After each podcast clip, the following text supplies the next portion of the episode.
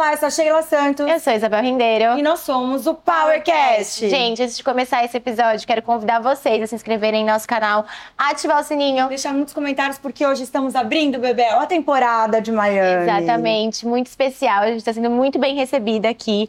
Várias novidades, várias coisas. Acompanhem no nosso canal, mas a gente vai falar com uma convidada. Que a gente adora a marca. Somos apaixonados. Ela está há nove anos trabalhando com o mundo da moda. Bem-vinda, Nicole Degreas. Uhul! Obrigada, gente. E é Forbes Under 30 também, né? Poderosíssima. Poderosíssima. A gente é apaixonada pela marca e eu acho que vai render hoje um papo, né, que a gente adora também moda.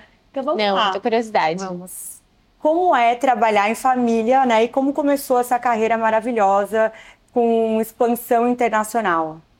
Olha, trabalhar em família é um desafio à parte, assim, né? Empreender, tá nesse meio de moda já é um desafio, agora com a família envolvida é muito desafiador, né? Tem momentos muito bons, então assim, tem coisas que são maravilhosas, que você tem mais liberdade para falar, você conhece a pessoa muito bem, você sabe que jeito que você tem que se comunicar com ela, mas tem horas ali que entra no embate e essa questão do profissional pro pessoal, isso é assim muito delicado, é uma linha assim muito tênue que você cruza o tempo inteiro, então você tem que tomar muito cuidado.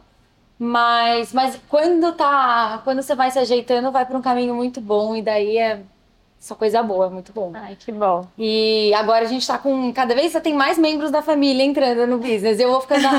ok, como vai ser agora, né? Mas tá indo tudo, tudo bem. Acho que Nossa. tem algumas divergências aí, faz parte, até é bom pra te desafiar, né? Toda hora. Exatamente, a convivência, né? É, totalmente. E hum, agora eu tô cuidando do internacional, né, na marca, então é um, um outro desafio. É uma área que a AD, a AD é minha mãe, é, ela queria que eu assumisse há uns 3, 4 anos já, mas eu sempre estava com um pezinho atrás. E agora eu morei dois anos fora, conheci muita gente, tive uma vivência muito diferente, até do mercado internacional, né, que mais voltado para a Europa, que é onde eu estava, do que Estados Unidos, que são dois públicos assim completamente diversos. E não sei, acho que agora que eu voltei para o Brasil, eu falei, ah, quer saber, agora é hora de um desafio diferente. E aí, vamos, vamos ver. Você jogou? É. Nini, você, é, essa sua carreira que você iniciou fazendo em outras marcas, é, você fez isso de propósito, pensando que você depois ia voltar para trabalhar com a sua mãe? Ou nunca foi um plano você entrar para a marca e trabalhar junto com ela? Então, na verdade, eu comecei na marca, né, na AD. Então, antes de eu entrar na faculdade, eu já comecei a trabalhar na marca. Mas, assim, desde. Acho que antes de eu completar um ano na empresa, eu já falei: em algum momento eu vou sair, que eu quero ver como que é em outro lugar. Né? Acho que você fica muito restringido se você ficar sempre só em um lugar e ainda mais um business de família, porque você não sabe o que que eu não sabia o que que era de fato uma empresa profissional. Tipo, será que a nossa é profissional o suficiente? Será que é muito familiar? Como é que é isso? Então eu sempre tive na cabeça que em algum momento eu ia sair. É, demorou um pouco, né? Eu fui, eu fui para fora e, e, né, tive minha experiência na Moncler depois de já mais de sete anos na, na marca. Mas eu acho que assim, foi num timing ideal, foi muito bom, foi uma experiência assim completamente nossa, me abriu os olhos, assim, não só para coisas novas, como para processos que às vezes dentro da nossa empresa eu achava, putz, acho que isso não tá legal, acho que a gente tá pecando em alguma coisa. Eu vi que uma Moncler da vida, que é um, né, um, uma empresa gigantesca que fatura 2 bilhões ano, tem o mesmo problema que a gente. Então eu falei, pô, então, peraí, então alguma coisa a gente tá fazendo direito, né? A gente tá indo pro caminho certo. É só a forma de lidar, que às vezes uma coisa ou outra lá eu vi de uma forma diferente, assim, mas nossa, foi um até um crescimento profissional, de amadurecimento, tudo enorme pra mim. Mesmo. Legal. E uma dúvida, vocês que, você que é head internacional e cuida de expansão, como que é vender para fora do Brasil? E como que vocês é, fazem os produtos com comportamentos diferentes, de, de- tanto da Europa quanto dos Estados Unidos e também da, da mulher brasileira? O produto em si é o mesmo. O que a gente oferta no Brasil é o mesmo. A gente não muda a modelagem como muitas marcas às vezes fazem. Porque a nossa modelagem em si, ela já é um pouco maior. Que às vezes tem umas reclamações que a mulher brasileira tá mais acostumada com um biquíni menor, né? E a gente faz ele um pouquinho maior. Então ele já tem uma modelagem mais europeia e americana. Então a gente não adapta o produto. O que às vezes a gente faz é acrescentar algo diferente. Então, por exemplo, quando a gente fala dos Emirados, é, tem muito kaftan, muitas peças com manga, daí às vezes a gente acrescenta alguns modelos específicos é, para esse mercado. E quando a gente faz showroom, que hoje a gente tem um showroom na Europa que faz Londres e Paris e um outro nos Estados Unidos, é, a gente faz a curadoria pensando no que, que cada mercado é, entende melhor, recebe melhor. Então, a nossa coleção, que normalmente por season tem 180 peças, 180 é, referências diferentes, a gente manda em média de 50 a 60 para cada. Tem muita peça que é a mesma, mas tem peças que a gente só manda para os Estados Unidos e não manda para Europa, ou vice-versa. Legal. É. E para quem tem curiosidade, né, que tem uma marca de moda e tudo mais, para entrar no mercado internacional, tem que ser por um showroom? Como que a pessoa encontra um showroom? Tipo, ah, esse é o meu showroom. Como que foi isso para vocês, esse processo? Essa é uma pergunta, assim, que é, tipo, de um milhão de reais, né? É muito complexo, porque depende também muito do seu produto, né? Quando a gente começou é, o projeto de expansão mesmo, que foi em 2012, a gente começou via feira, né? Então a gente fazia muitas feiras, é, até a gente encontrar um showroom, que foi um super parceiro nosso dos Estados Unidos, que ficou durante muitos anos. E, e aí a gente ia caminhando meio que dessa forma. Aí, em certo momento, a gente viu que feira não fazia mais sentido para nós, é, pelo público, pelas marcas, pelas lojas que a gente queria estar tá posicionados. E daí o foco começa a ser showroom. Tem muito erro e acerto. É, acho que você precisa ter um networking muito bom, precisa estar muito atento em que, que, aonde as marcas estão, né, com quem que eles estão trabalhando, para entender quem que poderia ser um bom parceiro para você. Porque hum, no nosso caso, né, que é beachwear e resort, é muito específico. Então, às vezes, um showroom que é incrível, é super renomado, maravilhoso, não sei o quê, ele é muito voltado para moda de ready to wear contemporâneo. Então, assim, uma marca como o Degrés não vai fazer sentido lá, porque ele não vai ter os clientes, os buyers que vão lá. Porque o buyer dentro de cada multimarca, por exemplo, é, são diferentes, né? Então, dentro da, da Bird of Goodman. Tem o buyer de resort, swim, tem o buyer de ready to wear, tem o buyer de sapatos, cada, cada área é separada. Então, se você está num showroom que não é da sua área, ele só vai estar tá recebendo os buyers que não, não vão ter uhum. fit com o seu produto. É, então você tem que estar tá bem atento com isso. Não, até vou fazer um, um push Legal. na pergunta da Bel, vou navegar aqui na pergunta da Bel e vou fazer um push para a parte de PR, exatamente é, que eu sei que vocês estão com o Rafa Aze, maravilhoso lá em Nova York, e também estão na Europa.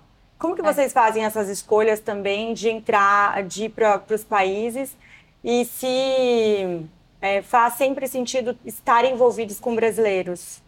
Então, no começo, a gente sempre foi em busca de brasileiros que estivessem fora. Porque como a gente não entende, aí, na, na, quando a gente começou, a gente não entendia o mercado internacional, né, as, as particularidades, quem é quem, era muito mais fácil para a gente até, até se comunicar com brasileiros que estavam fora, porque eles já entendiam a nossa marca, já conheciam e conseguiam fazer o meio de campo de uma forma mais easy do que se a gente tivesse começado com direto algum PR internacional, até você explicar a sua marca, ele entender a sua marca pode ser um pouco mais complicado. Então, tanto do PR dos Estados Unidos quanto do Brasil, a gente sempre do da Europa, a gente sempre começou com PRs brasileiros.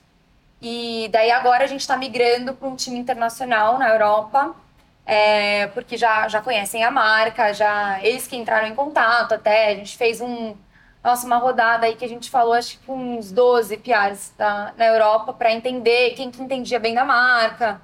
E acho que, assim, tem que ter muito fit com, com não só com o produto, mas com a ideia estratégica, né? Porque você pode ir por um caminho mais popular, você pode ir para um caminho mais nichado, você pode, né, tem N, N estratégias que você pode fazer. Eu acho que é importante estar muito alinhado e a pessoa saber, ela entender, né, quem é o seu público. No nosso caso, é um público muito específico, né? Uhum. A gente está uhum. falando de, um, de peças que têm um ticket médio mais alto. Então, não adianta fazer uma, uma estratégia de uma comunicação mais em massa porque não vai trazer tanto retorno, né? Não é, tem que ser um público bem, bem assertivo. Então tem que ser pessoas que vão conhecer pessoas do meio que vão fazer sentido para a marca, que vão ter contatos com revistas que fazem sentido ter a marca. Então é muita questão de entender mesmo os parceiros e por muito networking, né? Eu Sim. acho que você consegue. E na hora que a vocês foram para o internacional, ou até até hoje mesmo, tem algumas coisas que você deixaria de learning, tipo assim, olha, fa faça isso, isso, isso antes de ir, porque depois você vai ter que ajustar aqui. Tipo, às vezes até questão de site, frete, sei lá, coisas assim que as pessoas não imaginam. É. Tudo, é um conjunto. assim, às vezes, às vezes, muitas vezes, né, a gente pensa que ah, a marca é bem estabelecida no Brasil, então é só levar para fora. Não é bem assim, né?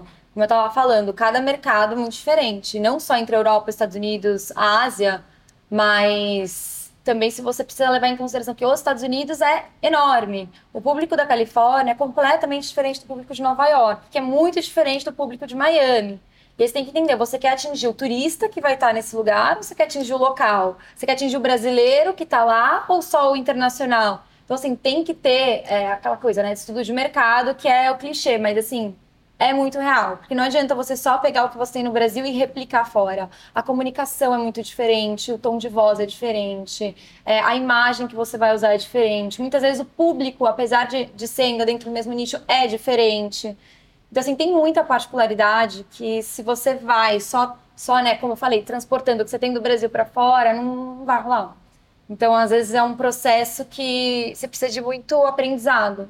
Então, às vezes demora, uhum. né? E acho que, assim, quando você fala de... O Brasil, ele é muito grande, é... mas a moda brasileira, ela não é tão enorme assim. A gente não tem tantos players, né? Obviamente, a gente tá falando de muita gente, mas, assim, se você comparar com Europa, com os Estados Unidos, é, a gente tem pouca moda, né? E o Brasil não tem uma moda que você fala, putz, isso é brasileiro. Tem, a gente está começando a desenvolver mais, né? Esse uhum. artesanato, beachwear, que o beachwear ele é muito associado ao Brasil.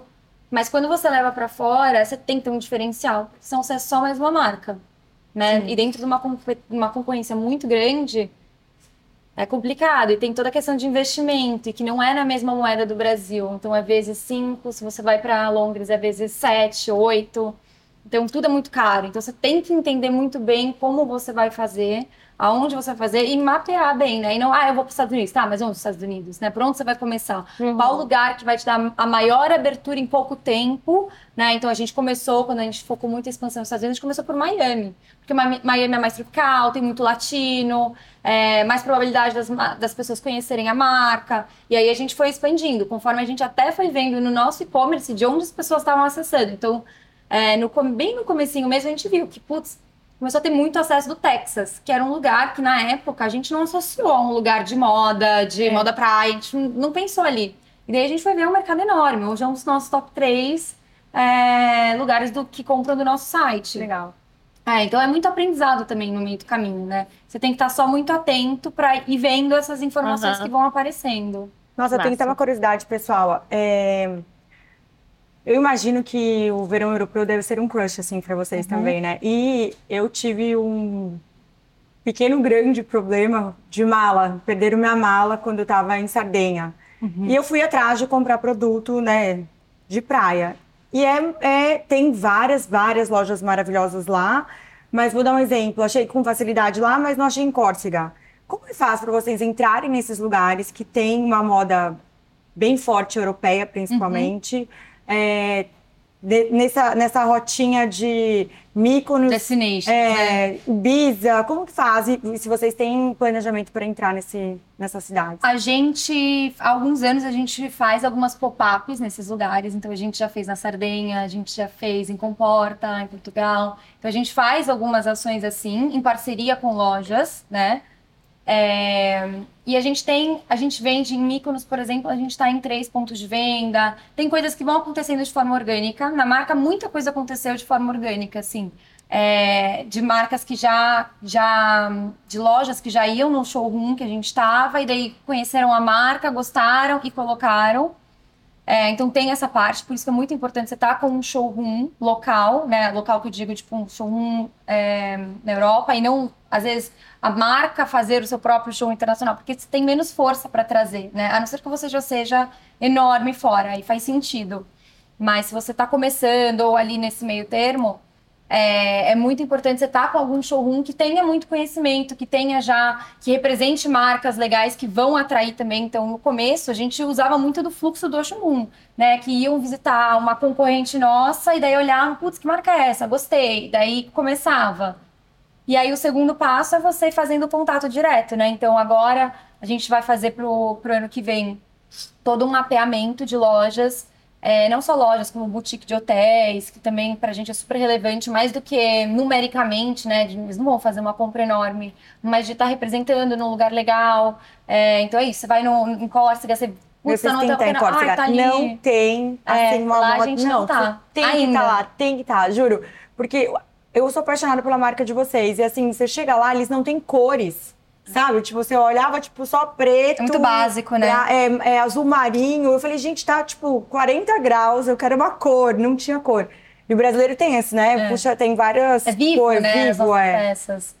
Exato. Alegres, então, eu quis dizer, é, né? Cores é. alegres para ser usados quando tá muito quente. É. Eu senti falta disso. Exato. E aí a gente faz esse mapeamento, daí também tem o caminho de a gente atrás, né? Então tem o orgânico que vem via showroom, às vezes até mandam, vem alguma pessoa usando, vem é, em alguma loja e mandam mensagem diretamente pra gente no, no Instagram. Muita gente manda, muita loja manda mensagem pra gente no Instagram. E também tem esse caminho que eu falei, né? De você mapear e daí você ir atrás e apresentar. Então, mandar e-mail, bem na caruda mesmo, falar, ou via showroom, falar: olha, esse é nosso target, quero que vocês entrem em contato pra gente começar um trabalho. Mas, assim, não é algo rápido, né? Porque. Por que, que essa loja, que muitas vezes são pequenas, né? É, se não é departamento, loja de departamento, são lojas pequenas, por que, que ele vai investir o budget dele numa marca que ele não conhece nova, ainda. que ele não é. conhece, é. do Brasil, tipo, oi, por quê? Em vez de investir numa. Não, são tendas, né? Porque são aquelas bem pequenas mesmo. Porque é, é. ilha, né? Você não, não tem grandes lojas é. lá. Então, pra, é, realmente, para a pessoa apostar, tem que ter uma demanda, uma procura. Exato. Então, muitas vezes, assim, é mais fácil você entrar num, num big player, né? Que a gente fala, numa loja de departamento grande, Matches Fashion, Number of Goodman. É, e daí eles vão atrair, às vezes, os, os menores.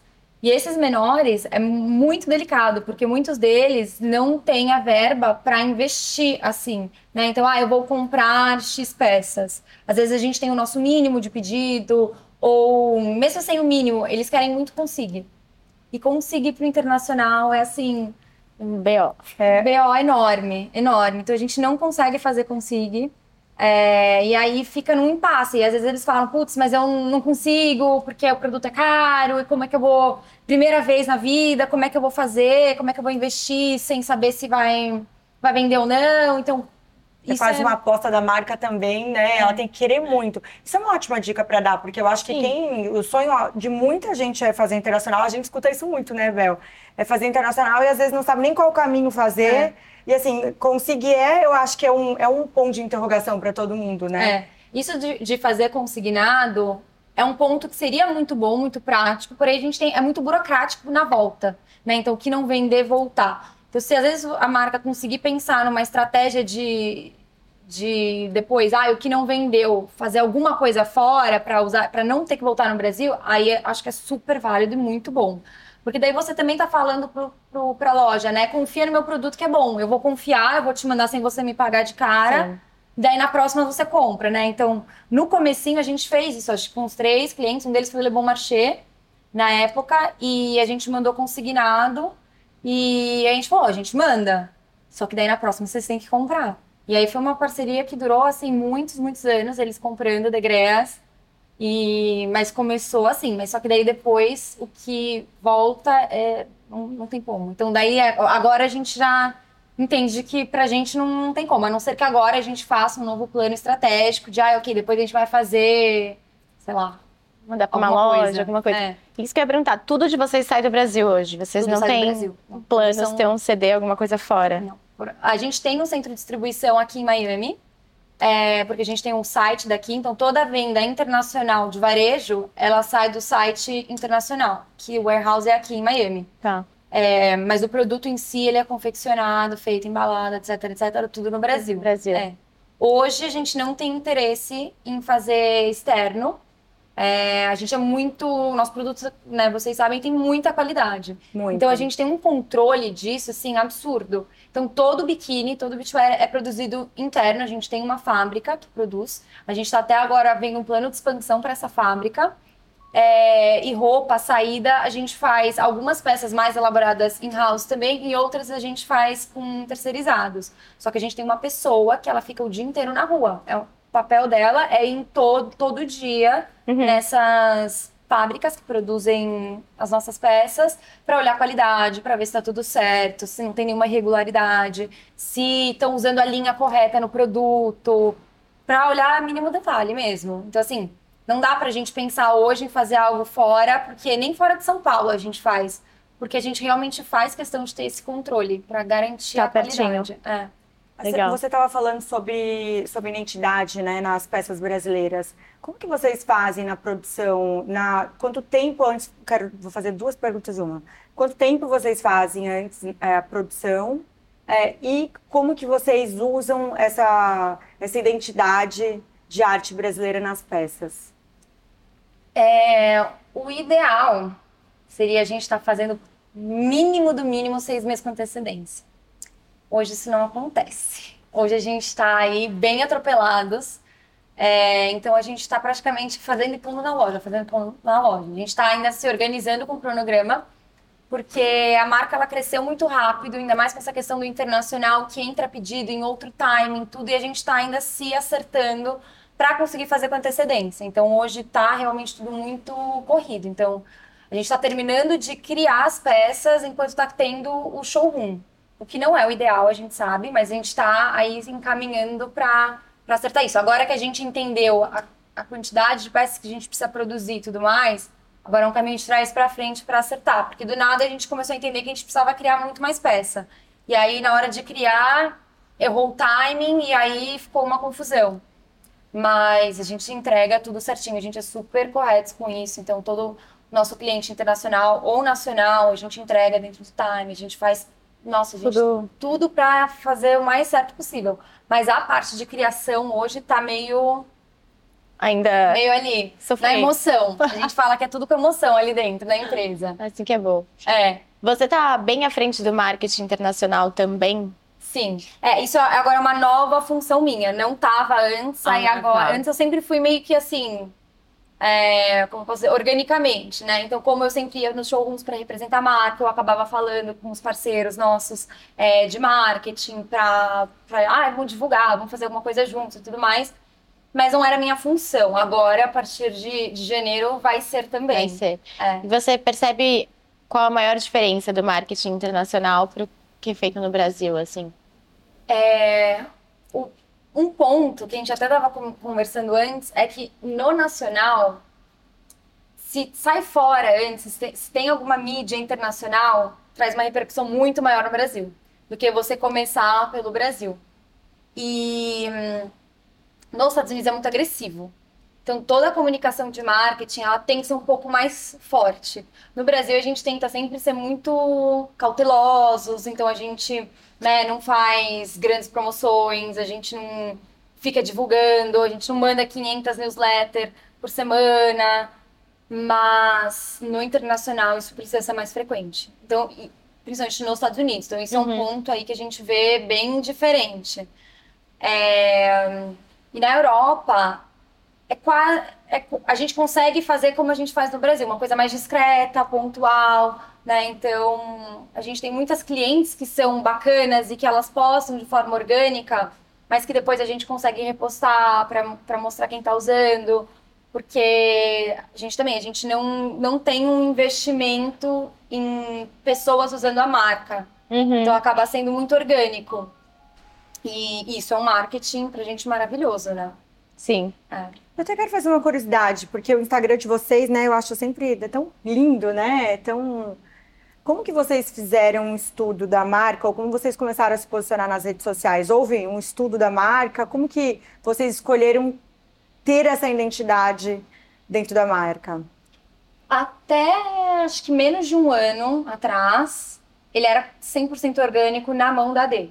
Então ela postava que ela tava afim. Às vezes ela postava só foto de inspiração, às vezes ela postava os filhos lá, pequenininhos, um- um- uma retrospectiva.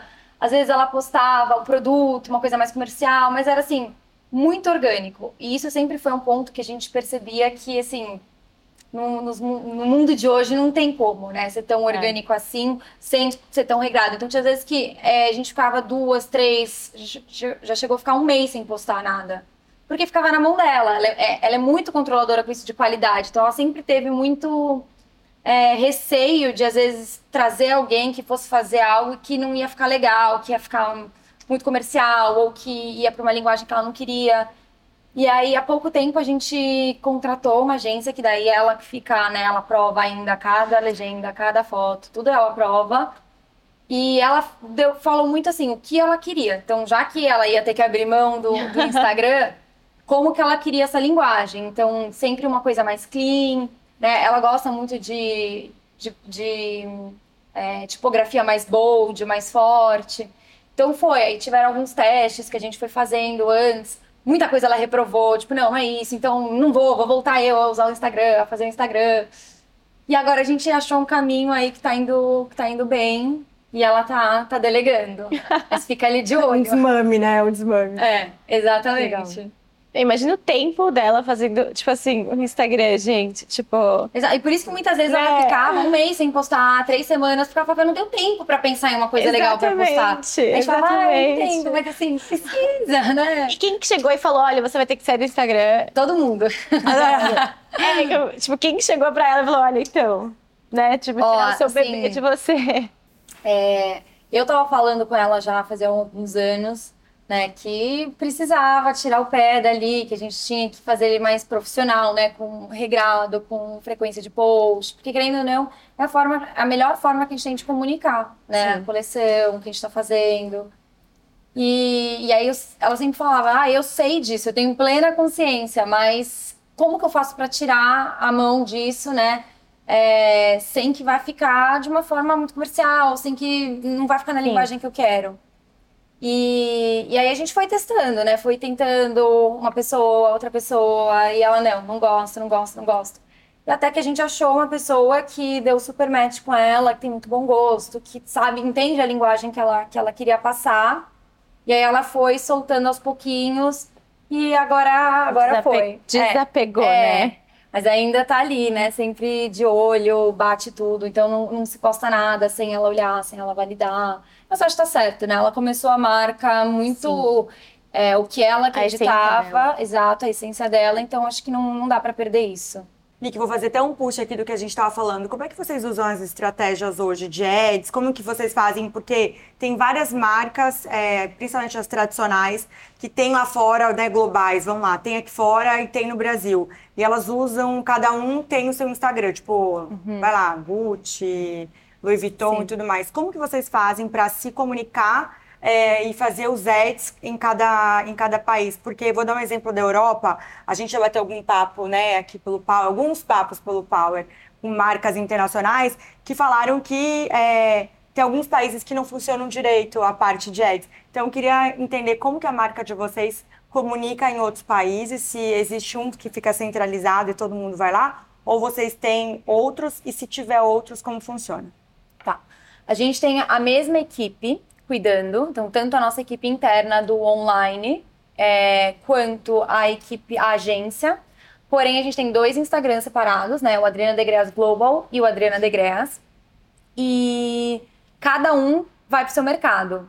Então, o Adriana Degreas é só Brasil. Então, todos os ads que a gente faz é pelo Brasil afora. E aí são investimentos diferentes, estratégias diferentes por região. Então, obviamente, onde a gente mais investe é São Paulo, é, que é onde tem o maior retorno. E aí a gente vai segmentando e às vezes a gente vai fazendo estratégias diversas, né? Então, ai, vamos é, investir mais agora em Goiânia, vamos investir mais agora é, no Ceará. E aí a gente vai testando e vamos adaptando. Já o internacional, é, hoje a gente está muito focado nos Estados Unidos, na questão de ads. né? Então toda a parte Europa, ela ainda está um pouco orgânica. É, a gente tem muito acesso de fora, a gente tem muita venda para Dubai, para Londres, Legal. é, Itália. Só que isso vem tudo de uma forma orgânica. A gente não está atingindo esse cliente via ads. Eles veem os posts do Instagram, tanto os dois, que a gente é muito engraçado. A gente vê que os clientes internacionais, eles seguem os dois Instagrams. Eles seguem o, o- Legal. o Brasil e aí ficam falando, ah, eu quero isso. Daí a gente fala, ah, ainda não chegou, vai chegar daqui a seis meses. Daí eles, ah, tá. Daí a gente fala, não, olha no outro, o que tem no outro é o que tem, olha o nosso site e tudo mais. É, mas hoje a estratégia está bem voltada para os Estados Unidos. E daí agora, com, com, a- com essa minha entrada aí no, no, no departamento, a gente vai fazer uma nova estratégia que a gente vai entender, mapear certinho e ver quais são os próximos passos que a gente quer, quer tomar. É, a gente está com muita, muita coisa acontecendo organicamente e a gente quer aproveitar esses ganchos para para fazer o investimento mesmo, né, de mídia e conseguir potencializar. Que legal. É. E falando de expansão, né? Vocês hoje, é... co- como que é a estratégia de expansão? Tipo assim, ah, beleza, tá no mundo todo, muitas pessoas conhecem, mas como você sabe assim, ah, agora eu vou focar nos Estados Unidos, eu vou abrir uma praça em tal lugar.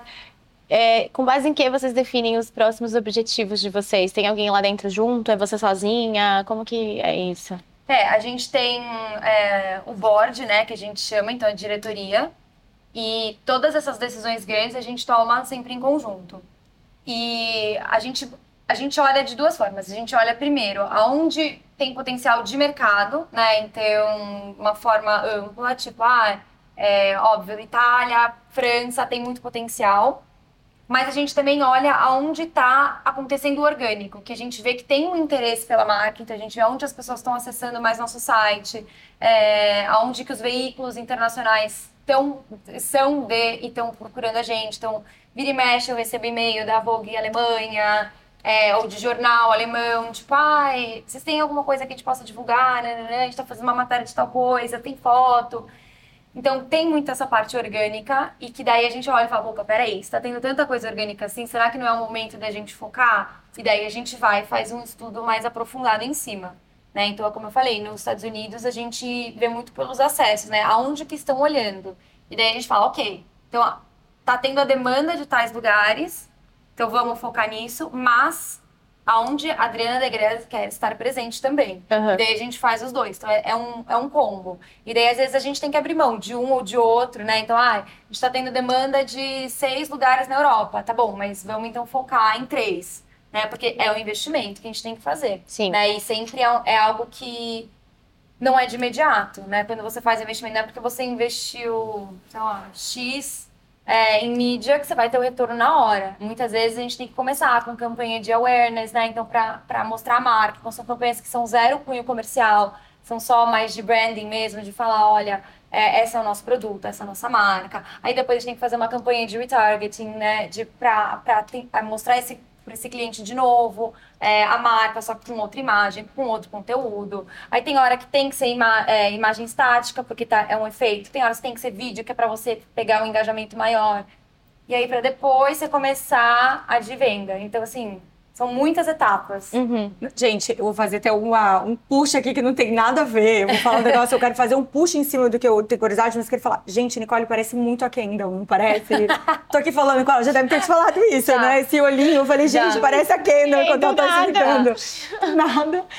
É, é. Nick, quero te fazer uma pergunta. Como que a gente falando agora de cidades, posicionamento, tudo, toda essa parte de marketing, como que vocês fazem as escolhas para fazer as collabs e parcerias? Que vocês fizeram parcerias com nomes, né, maravilhosos. Sim. Como que é feito essas escolhas? Elas atingem essas marcas americanas também atingem a Europa e Brasil de uma força como vocês gostariam também? Super. É, às vezes vai, vai até parecer meio mentira o que eu tô falando, mas é as collabs que a gente fez, que foram com a Charlotte Olympia, né? é, e com a Cultigai, então uma com foco Europa e outra com foco Estados Unidos, foram completamente orgânicas. Então a Charlotte Nossa, já era cliente incrível, né? da Adriana Degreas, ela comprava na Harrods. E, e aí, mandando mensagem pra AD, ela falou, tipo, no Instagram mesmo, é, falando, ah, eu sou muito fã da marca, a gente podia fazer alguma coisa juntas, nananã, e ficou por isso. E aí, quando ela teve hum, 10 anos de marca, ela fez uma ação que ela fez uma collab com 12 marcas. Então, cada mês ela lançava uma.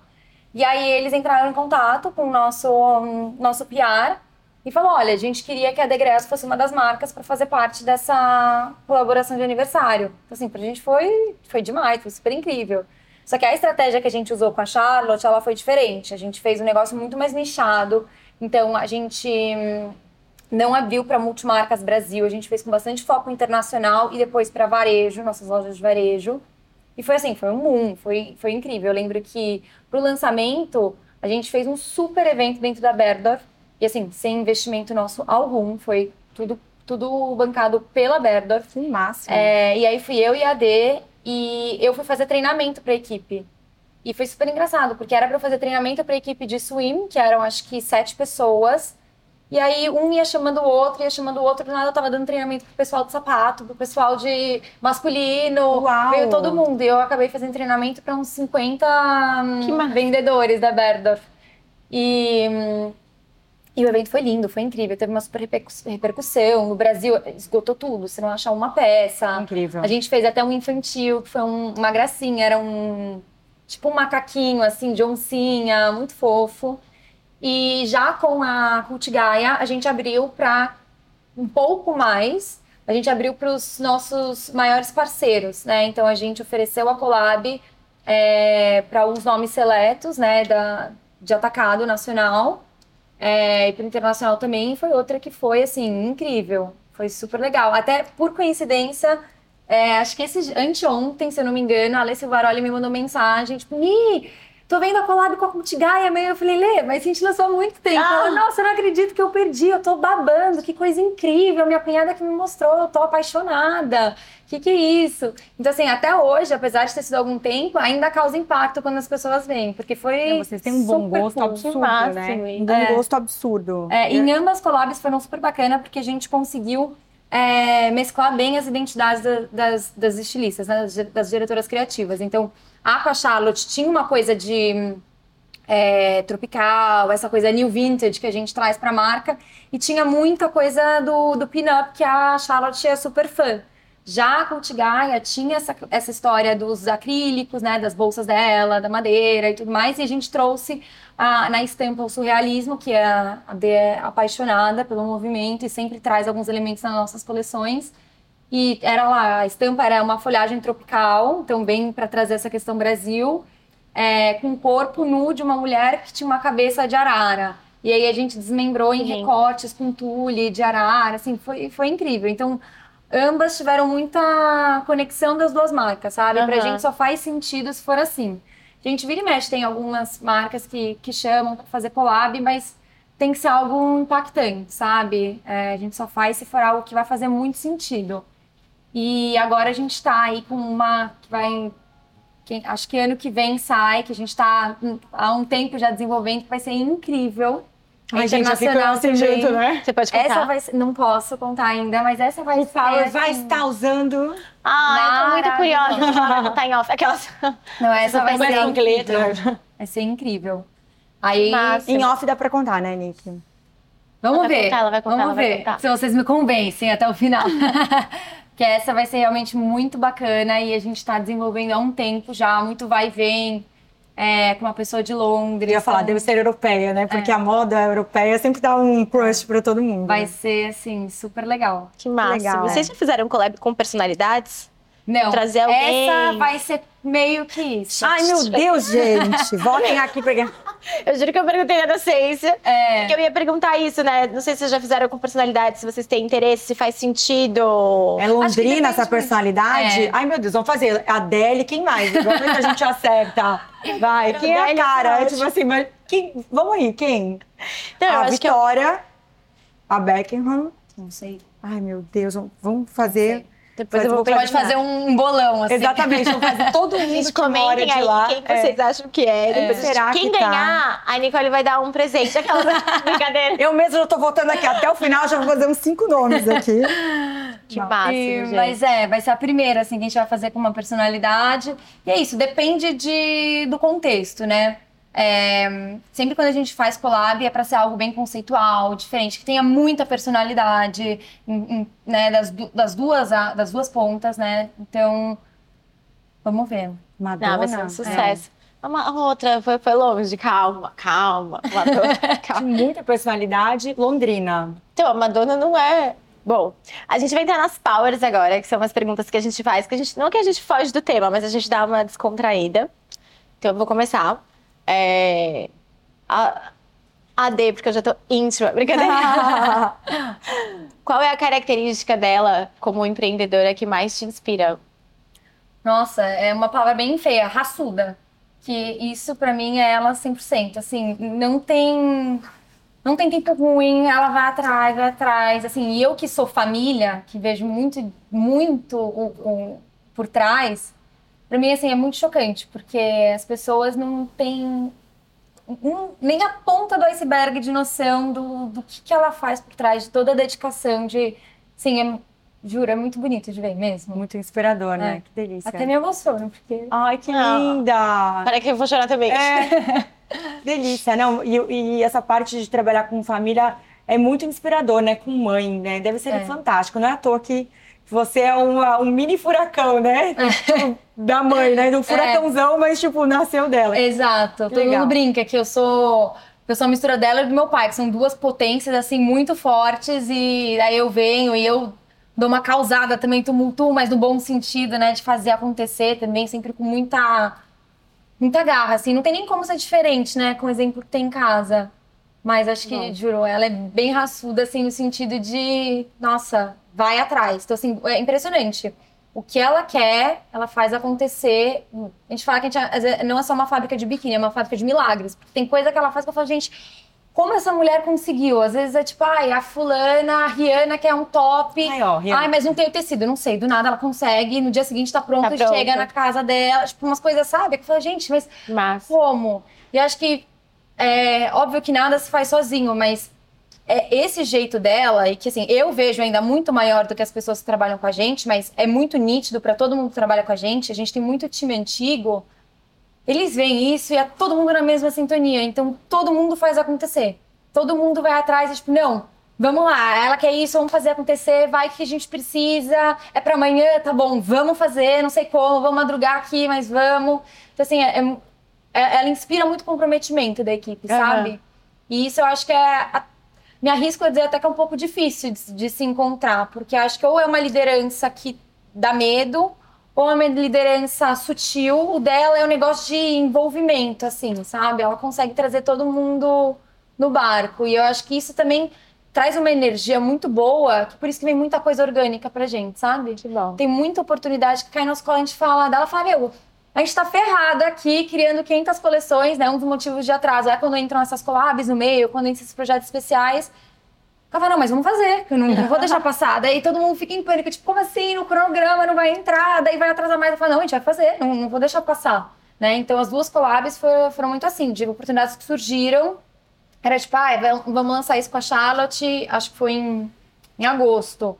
E a gente começou a organizar em março. A gente falou, meu, como é que vai dar tempo de fazer isso? Porque ainda é, é, a Charlotte era muito envolvida. Então teve muito vai e vem, mandar as peças pra, pra, pra Londres. Ela olhava, hum, não, quero diferente, ah, eu quero assim. Daí às vezes falava, não, isso vai ter que ser assim, porque eu faço questão, eu, eu, eu, eu acredito nisso. Dela, ah, tá bom. Então teve muito vai e vem. E mesmo assim saiu no timing, foi um super lançamento, foi super legal. Então acho que é, tem uma energia muito boa, sabe? Assim, que traz coisa também. Até, até vou dar continuidade ao que você está falando, porque acho que o grande desafio de uma marca é manter o sucesso sempre, É. né? Ainda mais uma marca que já tem bastante tempo no mercado. Como que vocês a- avaliam isso para vocês? Tipo, como que mantém a Adriana Degrea sempre em alta e sempre é, uma marca de, de desejo, né? Mundialmente hoje falando. Eu acho que a gente consegue se manter assim estável, né, por conta da, do fato de ser uma empresa, uma marca muito visionária. Então, assim, a gente tá sempre fazendo coisas diferentes. Então, ah, isso aqui tá na moda. Bom, então a D vai e faz o oposto. Né? A gente tá sendo, indo- sempre indo de, de contramão de todo mundo, a gente tá sempre pensando no diferente. Então, quando é, alguém pensa em uma coisa diferente, é, isso eu tô dizendo até por muito feedback, muita pesquisa que a gente já fez. Degressa é sempre uma das primeiras que vem na cabeça, porque a gente sempre tá fazendo coisa diferente, né? Agora a gente tá fazendo várias peças que são os nipples, né? Que são os biquínis que são, só cobrem o mamilo. Que marca faz isso, entendeu? Nenhuma. Então ela tem muitas ideias e coragem de pôr. Tipo, não, eu acredito, vou colocar. Então eu acho que isso é algo que você sempre vai encontrar na marca, sabe? A gente tem os nossos clássicos, tem os nossos best-sellers, que óbvio, isso tem que sempre ter. É, mas ela inova muito, ela traz sempre novidade. Quer seja numa collab, quer seja num tecido diferente, quer seja é, no modelo. Então ela tá sempre. né, A gente fez uma campanha que foi assim. Super polêmica quando a gente lançou, porque muitas pessoas não entenderam que a gente lançou uma campanha de uma, uma coleção inteira é, da marca, a gente fez num modelo masculino. Então a gente fotografou o modelo de biquíni, de maiô, de vestido. E muitas pessoas, né, a gente tá falando que tem um mercado, é um mercado muito tradicional ainda, né? muitas pessoas olharam aquilo. Isso a gente tá falando que a gente lançou em o quê? 2018, eu acho. Então não, nem tava ainda com um movimento tão. É, tão natural, né? E muitas pessoas falaram, mas como assim? O comercial, não, mas eu não vou conseguir vender se você só fizer foto assim. Minha cliente não vai entender, minha cliente não vai conseguir repostar, né, do atacado, não vai conseguir repostar isso. Eu falei, não, eu, eu faço roupa. Para quem quer roupa, é para quem quer a minha roupa. Eu faço, eu vou fazer, eu quero fazer assim. E, e daí saiu na, na Vogue Alemanha, saiu muito canal internacional. É, porque tem uma aceptividade maior, né? Ainda mais na, quando a gente fez. Então, assim, ela tá sempre inovando de, de formas diferentes. Máximo. Máximo. É. Nossa, muito legal essa Inspirador, história. é. que, tipo, que É, eu nunca, é verdade, fui porque você faz isso, roupa, eu a gente não ver. pode pensar no, né, só num tipo de pessoa. A gente tá falando, eu quero que todo tá mundo vista. certo. É muito, é muito Quem se identificar, inspirador quem isso. se identificar é, tem que poder usar. é isso. É. Não, eu tô apaixonada, eu já sabia, né? A hora que eu tava super animada com a sua vinda. Ai, eu que acho bom. que a gente falar de moda, de né, praia, tem todo esse match com o Brasil, Sim. ainda mais aqui em Miami. Queria agradecer, queria que Total. você passasse suas redes sociais, Nick, por favor. Lógico. É, meu Instagram é Nidegreas.